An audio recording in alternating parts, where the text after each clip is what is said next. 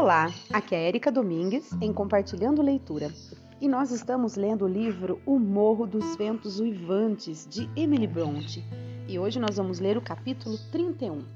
Mas antes de eu dar continuidade, vamos só fazer uma, uma breve recapitulação aqui de tudo que nós lemos até agora. Então, o livro se iniciou com o, o senhor Lockwood, né, contando a história, e aí então ele conheceu é, a Catherine, sem saber quem era Catherine, né? E aí a senhora Jean, a Ellen Nelly, contou para ele até o presente momento toda a história desde a da mãe da Catherine, né? É, toda essa questão da família, Radcliffe, Linton, Herschel. E, e neste momento, é, no último capítulo, tinha terminado a narração da senhora Jean. Né? Inclusive, eu vou fazer a leitura só para vocês entenderem do que eu estou falando. Então, o trechinho foi o seguinte: Assim terminou a narração da senhora Jean. Apesar da profecia do médico, então agora é o senhor Lockwood quem está falando, né? Apesar da profecia do médico, estou recuperando as forças rapidamente e, embora estejamos apenas na segunda semana de janeiro, estou disposto a montar a cavalo dentro de um ou dois dias e informar o meu senhorio que pretendo passar os próximos seis meses em Londres e, se ele quiser, poderá procurar outro inquilino para tomar o meu lugar depois de outubro, porque de modo algum vou passar outro inverno aqui. Então, essa foi a fala dele, do senhor Lockwood, a respeito de não permanecer né, na na Granja da Cruz dos Tordos, que é onde ele está, né? É, que foi, na verdade, o, o, o ele continuou lá na, na, na, na propriedade da, do Morro dos Ventos Uivantes, é, não permitiu então que a Nelly, né, que a Ellen Jean fosse com eles, e ela está na granja, ela ficou na granja e ele a, a, a, alugou, né? E, e, é onde o Sr. Lockwood está. Então, vamos dar continuidade aí a essa leitura para a gente ver o que, que nos traz esse capítulo. Lembrando que nós estamos já indo pro, partindo para o final do livro, tá? Então, capítulo 31. Ontem fez um dia claro, calmo e gelado. Fui ao Morro dos Ventos Uivantes, como pretendia. Minha governanta pediu-me para levar um pequeno bilhetinho para sua jovem patroa e não recusei, pois a digna mulher não percebia haver qualquer inconveniente em seu pedido. A porta da frente estava aberta, mas o portão fechado, como em minha última visita. Bati e Herschel surgiu entre os canteiros do jardim. Abri o portão e entrei. O rapaz é um rústico tão completo como não se poderia conceber mais. Observei-o bem dessa vez. Ele procurou, contudo, então, aparentemente, tirar o menor proveito possível de suas vantagens. Perguntei-lhe se o Sr. Radcliffe estava em casa e ele respondeu que não, mas que estaria à hora do jantar. Eram onze horas e anunciei minha intenção de entrar para esperá-lo, ao que o rapaz imediatamente pôs de lado as ferramentas e acompanhou-me, não como um anfitrião substituto, mas apenas como um guarda zeloso. Entramos juntos. Catherine estava lá, diligentemente preparando legumes para a próxima refeição. Mostrava-se mais carrancuda e menos agitada do que quando a vi pela primeira vez. Mal levantou os olhos para mim e continuou seu trabalho, com o mesmo desprezo pelas formas comuns de polidez que mostrara antes, sem retribuir meu cumprimento nem de leve. Ela não parece tão amável como a senhora Jean quis me fazer acreditar, pensei. É uma beleza, sim, mas não um anjo. Herschel grosseiramente mandou-a retirar-se e levar suas coisas para a cozinha. Leve-as você mesmo, disse ela, empurrando-as ao mesmo tempo, indo se sentar num tamborete perto da janela, onde começou a esculpir imagens de aves e animais nas aparas de nabo que tinha no colo. Aproximei-me dela, fingindo que desejava olhar a vista do jardim. E, destramente, segundo imaginei, deixei cair o bilhete da senhora Jean em seu regaço, sem ser notado por Harrington. Mas ela perguntou: O que é isso? E atirou o bilhete ao chão. É uma carta de sua velha conhecida, a governanta da granja. Respondi, aborrecido com sua atitude, denunciando minha bem-intencionada missão e receoso que ela imaginasse tratar-se de uma missiva minha mesma. Catherine, de boa vontade, teria se apoderado do bilhete após tal informação, mas Harrington adiantou-se, agarrando-o e guardando-o em seu colete, e afirmando que o Sr. Radcliffe tinha que vê-lo antes. Em face disso, Catherine, sem dizer uma palavra, virou o rosto para o outro lado e furtivamente tirou o lenço do bolso e levou-o aos olhos. E seu primo, depois de lutar algum tempo para dominar seus sentimentos de benevolência, sacou a carta da algibeira e deixou-a cair ao lado da moça, da maneira mais desajeitada que se possa imaginar. Catherine apanhou-a e leu-a avidamente. Depois me fez algumas perguntas referentes aos moradores, racionais e irracionais de seu antigo lar, e olhando para as montanhas, murmurou num solilóquio. Gostaria de estar indo para lá montada em Mini. Gostaria de estar subindo para lá. Oh, estou cansada. Estou esmagada, Harrington. E encostando a bela cabeça no poial da janela e entreabrindo a boca num suspiro que era ao mesmo tempo um bocejo, transformou-se na própria imagem da tristeza, de todo distraída, sem se preocupar em saber se a estávamos observando. Senhora Ratcliffe, disse eu depois de manter-me em silêncio durante algum tempo. Não sabe que sou seu conhecido? Tão íntimo que acho estranho que a senhora não venha conversar comigo. Minha governanta não se cansa de elogiá-la e ficará muito decepcionada se eu voltar sem notícias da senhora, a não ser que a senhora recebeu a carta e não disse coisa alguma. Ela pareceu espantada com estas palavras e perguntou: Ellen gosta do senhor? Gosta, sim, muito, respondi hesitante. Deve dizer-lhe, continuou a jovem, que eu responderia à sua carta se tivesse material para escrever. Não tenho nem ao menos um livro do qual possa arrancar uma página. Não tem livros? exclamei. Como consegue viver aqui sem eles? Desculpando minha indiscrição. Embora disponha de uma grande biblioteca, sinto-me muito entediado na granja. Se me tirarem meus livros, nossa, ficaria desesperado. Eu lia sempre quando dispunha de livros, disse Catherine, e o Sr. Radcliffe não lê, de modo que meteu na cabeça a ideia de destruir meus livros. Há semanas que não vejo um só deles. Uma vez apenas andei procurando entre o sortimento de teologia de Joseph, com grande irritação de sua parte, e uma vez Harrington descobriu um depósito secreto em seu quarto, alguns livros latinos e gregos e alguns contos e poesias, todos velhos conhecidos. Trouxe os últimos para cá, e você se apoderou deles como uma pega se apodera de colheres de prata pelo simples prazer de furtar. Não tem a menor utilidade para você, ou então você os esconde, levado pelo mau pensamento de que se não pode gozá-los, ninguém mais deveria gozá-los. Talvez sua inveja tenha aconselhado o Sr. Radcliffe a privar-me de meu tesouro. Tenho, porém, a maior parte deles escrita no coração, e você não pode privar-me desses. Herschel corou até a raiz dos cabelos quando sua prima fez essa revelação de sua acumulação particular de literatura e gaguejou uma negativa indignada da acusação.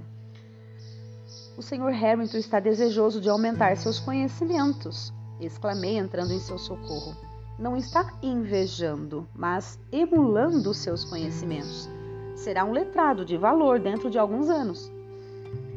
E deseja que eu me transforme numa boçal enquanto isso, retrucou Catherine. Sim, ouvi-o tentando soletrar e ler sozinho e cometia erros calamitosos. Tinha vontade de que você repetisse o que leu ontem, estava engraçadíssimo. Ouvi-o procurando no dicionário as palavras difíceis e praguejando depois, porque era incapaz de compreender as explicações. O rapaz, evidentemente, achava um absurdo ser ridicularizado por causa de sua ignorância e depois de ridicularizado por tentar afastá-la. Eu achava a mesma coisa, e lembrando-me do que, que lembrando-me do que contara a senhora Jean a respeito de sua primeira tentativa para iluminar as trevas em que fora educado, observei e disse: mas nós todos tivemos um começo e tropeçamos e cambaleamos no princípio, senhora Radcliffe. Se nossos mestres tivessem zombado de nós em vez de ajudar-nos, nós ainda estaríamos tropeçando e cambaleando até hoje. Oh, ela replicou, não desejo limitar suas aquisições intelectuais. Ainda assim, ele não tem direito de, de se apropriar do que é meu e torná-lo ridículo aos meus olhos com seus erros. Esses livros, tanto em prosa como em verso, estão ligados a mim por outras recordações, e fico revoltada de vê-los rebaixados e profanados por sua boca. Além de tudo, ele escolheu meus trechos favoritos para repetir, como se fosse por deliberada malícia. Harrington arfou o peito em silêncio durante um minuto. Era presa de profundo sofrimento e indignação que não era fácil dominar. Levantei-me e, levado pela ideia cavalheiresca de livrá-lo de seu embaraço, fui me colocar perto da porta, de onde fiquei olhando para o lado de fora. Ele seguiu meu exemplo e saiu da sala, mas logo depois reapareceu, trazendo nas mãos meia dúzia de volumes, que atirou ao regaço de Catherine, exclamando: Tome-os, não quero nunca mais ouvi-los, lê-los ou pensar neles. Agora não os quero mais, replicou a moça. Eles me farão lembrar de você e os detestarei. Abriu um deles, que evidentemente fora muitas vezes manuseado, e leu um trecho no tom arrastado de um principiante. Depois dobrou uma gargalhada e atirou-o longe. E escute, acrescentou provocante, começando a ler um verso de uma velha balada da mesma maneira. O amor próprio de Harrington não pôde mais suportar o tormento. Ouvi e não desaprovei inteiramente uma réplica manual às palavras maldosas da jovem.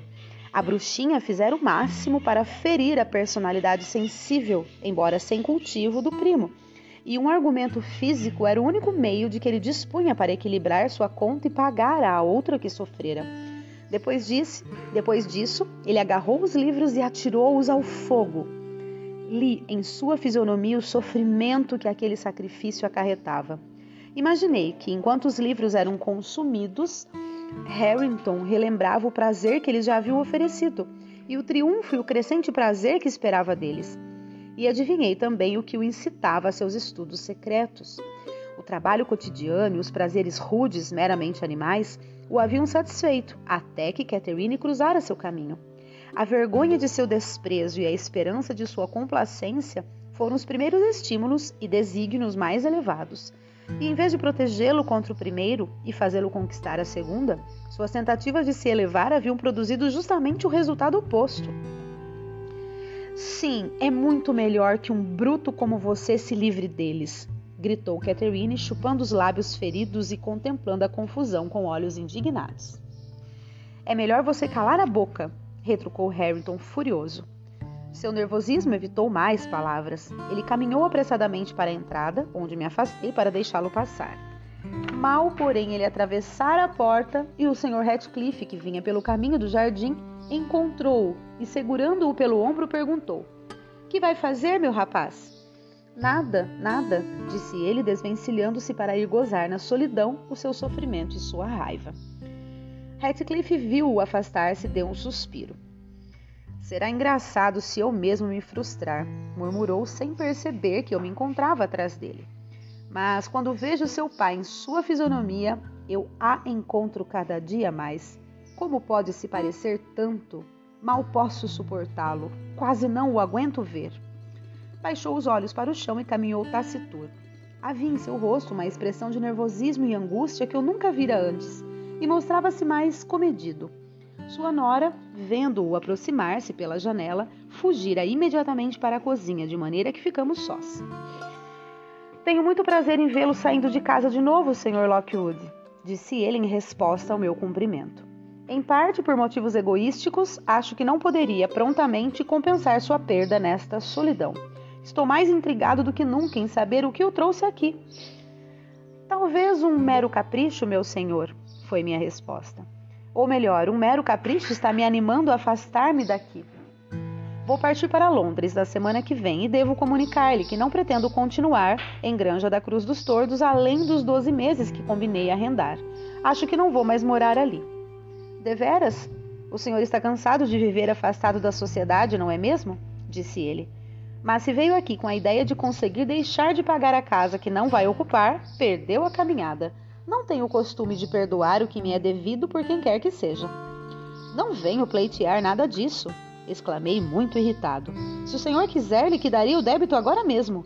E tirei a carteira do bolso. Não, não, replicou ele friamente. O Senhor deixará para trás o suficiente para cobrir suas dívidas se não regressar.